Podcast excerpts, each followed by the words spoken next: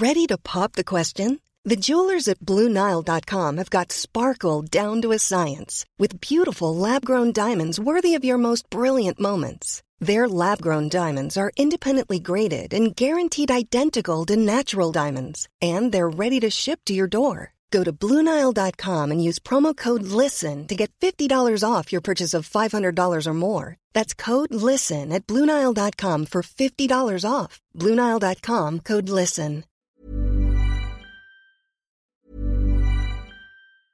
Everyone knows therapy is great for solving problems, but getting therapy has its own problems too, like finding the right therapist, fitting into their schedule, and of course, the cost. Well, BetterHelp can solve those problems. It's totally online and built around your schedule. It's surprisingly affordable too. Connect with a credentialed therapist by phone, video, or online chat, all from the comfort of your home. Visit betterhelp.com to learn more and save 10% on your first month. That's BetterHelp, H E L P.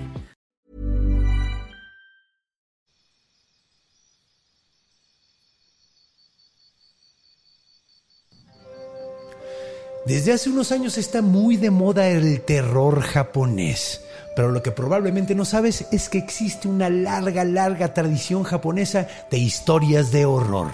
La leyenda que vamos a contar en esta ocasión es un excelente ejemplo de eso. El conde cuenta la leyenda de Oishi, el desorejado. Pero antes de empezar, si te gustan las grandes historias en formato de chismecito, pues suscríbete porque eso es exactamente lo que hacemos aquí, contar grandes historias. Ahora sí, comencemos.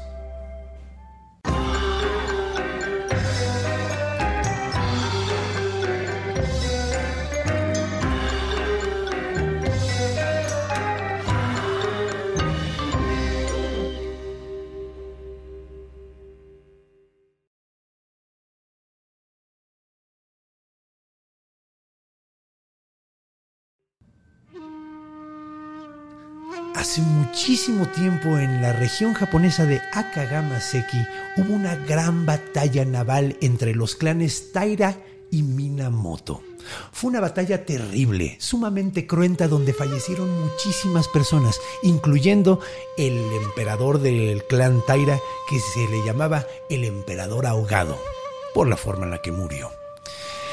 En esta batalla murieron tantas personas y fue tan, tan, tan impactante que se decía que se tuvo que construir un templo en Akagamaseki para poder calmar a todos los espíritus que estaban ahí. Era el templo de Amadaji. Ahora, este templo era eh, para calmar los espíritus, entonces tenía una gran, gran, gran tableta, un gran monumento donde estaba el nombre del emperador ahogado y todos los que habían fallecido en esa terrible batalla. En este templo vivían muchísimos sacerdotes, pero nos vamos a enfocar en uno en particular. Uno que se llamaba Oishi, que era ciego y pues era mi colega. O sea, por ser cuentacuentos, no por, no por ser sacerdote, yo no, no soy sacerdote. El punto es que era un excelente cuentacuentos y tocaba la bigua. Entonces contaba sus historias maravillosas y mientras estaba tocando su instrumento, la bigua es una especie de laúd que tiene cuatro cuerdas y suena maravilloso. Ahora, era genial tocándola y era especialmente bueno contando la historia de la batalla entre los Minamoto y los Taira. Ahora, Oishi estaba un día meditando en su cuarto. Bueno, en su una noche más bien, pero estaba meditando. Y mientras estaba en su meditación, escuchó que alguien decía, Oishi. Él, como era ciego, volteó sin saber de dónde venía bien el sonido, pero se quedó en silencio para ver si lo volvían a llamar y no sucedió nada. Así que dijo, eh, perdón, soy ciego, no, no sé quién me está llamando. Y escuchó una voz que le dijo, Oishi, escucho que usted es muy bueno contando la historia de la batalla de Akagamaseki. ¿Podría, por favor, venírsela a contar a mi gran señor? Él le encantaría escucharla. Y él, como era reconocido alrededor de toda la región por contar también esa historia, no le sorprendió esa petición, así que le dijo, por supuesto, asumió que era un samurái por su forma lacónica de hablar así seria, sumamente, eh, prácticamente ordenándole que lo hiciera, pero encantado se levantó, tomó la mano del samurái y empezaron a caminar. Lo sacó del templo, lo llevó hacia el bosque, caminaron un buen rato hasta que llegaron a unas largas, largas escaleras. Las subieron y llegaron hasta arriba donde lo recibió una mujer y con un toque sumamente delicado lo tomó del brazo y le dijo, venga gran maestro, pase por aquí. Entró en un gran cuarto que asumía, porque como era ciego no podía verlo, pero asumía que estaba lleno de riquezas por el olor a, incienso y, y el delicado, sumamente suave tapete que estaba abajo de sus pies.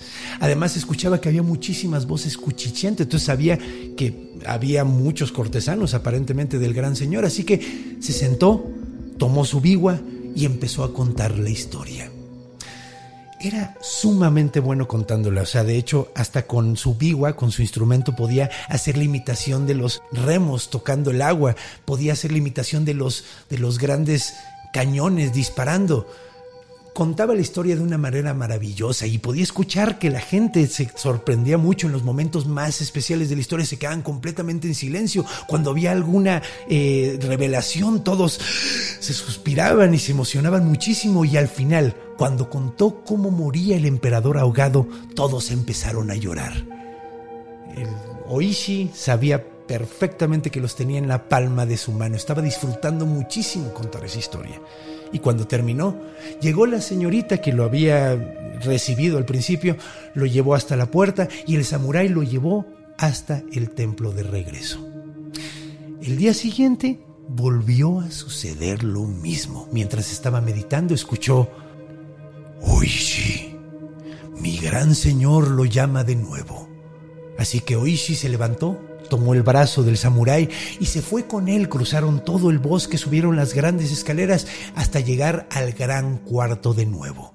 Y ahí escuchó la voz del gran señor por primera vez que le dijo, Oishi, disfruté muchísimo la forma en la que contó la historia. Invité a otros amigos, a otros cortesanos a que la puedan escuchar también y a mí me encantaría escucharla de nuevo si usted no le molesta contarla otra vez. Oishi, encantado, tomó su bigua y empezó a contar la historia de nuevo. Fue una cosa maravillosa otra vez. Terminó de contarle y llegó al templo al terminar, igual que había sido la noche anterior. Pero hubo una diferencia, ya que uno de los sacerdotes fue a buscar a Oishi en su meditación porque quería decirle algo y no lo encontró en su cuarto. Entonces, al día siguiente, llegó y lo confrontó y le dijo, Oishi, te estuve buscando y nomás no te encontré. ¿Dónde andabas? Oishi, muy renuente, le dijo, no, no, no, yo, yo andaba por acá, salí a dar la vuelta por el templo. Le dijo, oye, pero te anduve buscando por todo el templo, no te encontré. No le dijo absolutamente nada y eso le pareció muy sospechoso al otro sacerdote, obviamente. Entonces, al día siguiente, que volvió a suceder lo mismo, volvieron a llamarlo el gran samurái, a ver al gran, al gran señor, a contar la misma historia, y volvió a buscarlo y no lo encontró. Entonces, preocupadísimo, fue con los demás sacerdotes y le dijo, oigan, Oishi no aparece y es ciego, le puede pasar algo, estoy muy preocupado.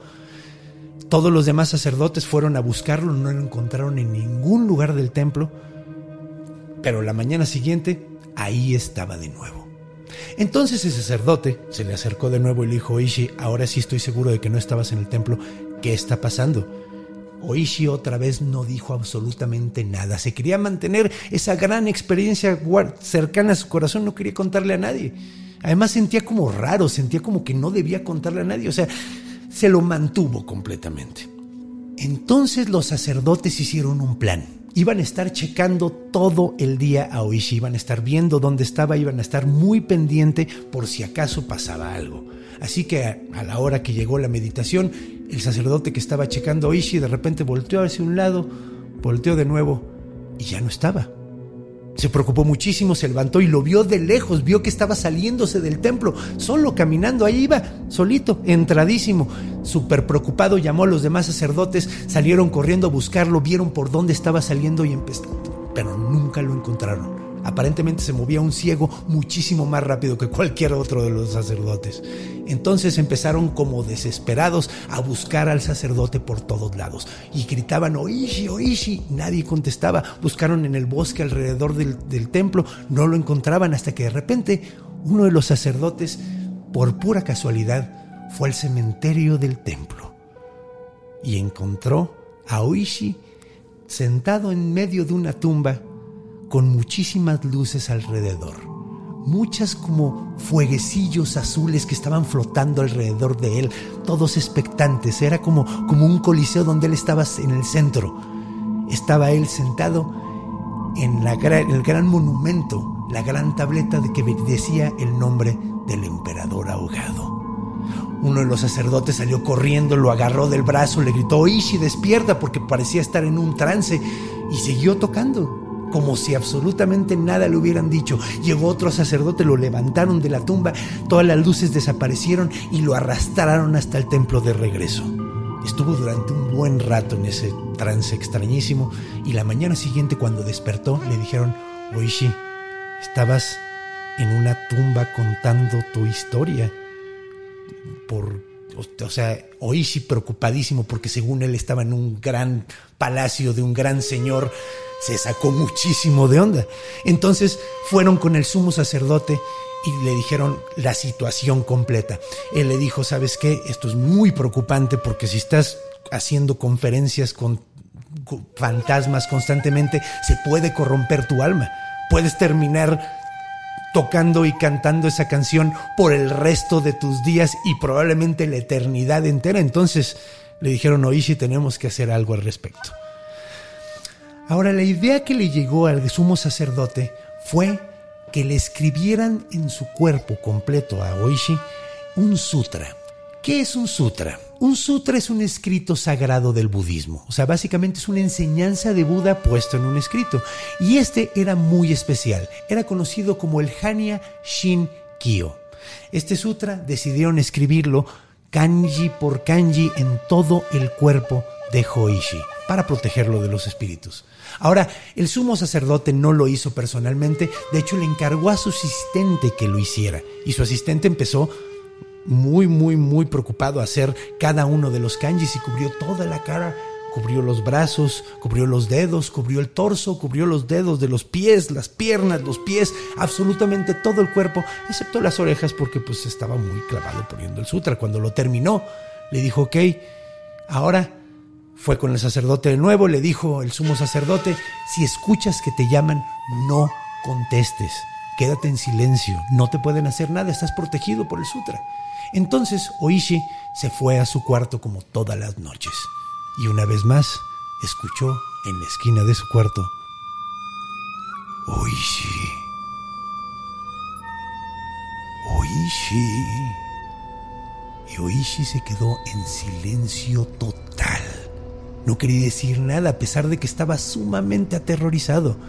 Escuchaba las pisadas alrededor de él buscándolo porque aparentemente el espíritu no podía verlo ni siquiera. Entonces, Oishi en silencio total de repente escuchó, hay unas orejas flotando. Por eso no me contesta. Solo puede escucharme, solo están las orejas de Oishi. Pues bueno, mi señor me pidió que trajera a Oishi, solo están las orejas. Pues sacó su cuchillo y dijo, me llevo las orejas. Y empezó a cortar lentamente las orejas de Oishi. Oishi, con el dolor más horrible que había sentido en toda su vida, se mordía los labios para no gritar del dolor, hasta que terminó con la primera oreja. Y fue con la segunda. Oishi ya estaba sangrando los labios de tantas mordidas porque no quería gritar hasta que le cortaron la segunda oreja. Y luego oyó los pasos saliendo del cuarto. La mañana siguiente, Oishi, muy, muy, muy adolorido, se presentó con el sumo sacerdote que le dijo, debí haberlo hecho yo. Mi asistente se le olvidó escribirte en las orejas, lo siento muchísimo, pero si hay algo que te puedo decir es que esos espíritus no te van a volver a molestar.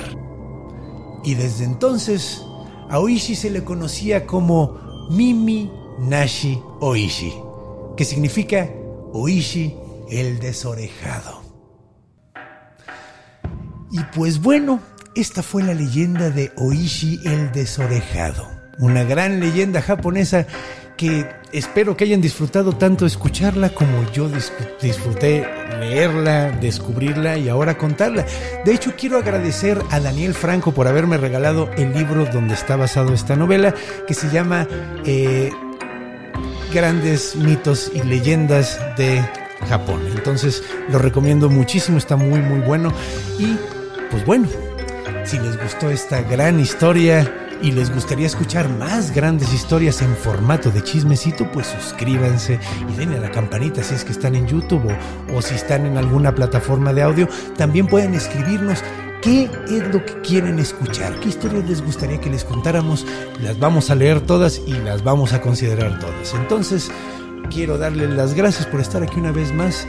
Recuerden, estamos aquí todos los jueves y sobre todo recuerden que los quiero mucho. Nos vemos la próxima semana. Even when we're on a budget, we still deserve nice things. Quince is a place to scoop up stunning high-end goods for 50 to 80% less than similar brands. They have buttery soft cashmere sweaters starting at $50, luxurious Italian leather bags, and so much more. Plus, Quince only works with factories that use safe, ethical, and responsible manufacturing. Get the high-end goods you'll love without the high price tag with Quince. Go to quince.com/style for free shipping and 365-day returns.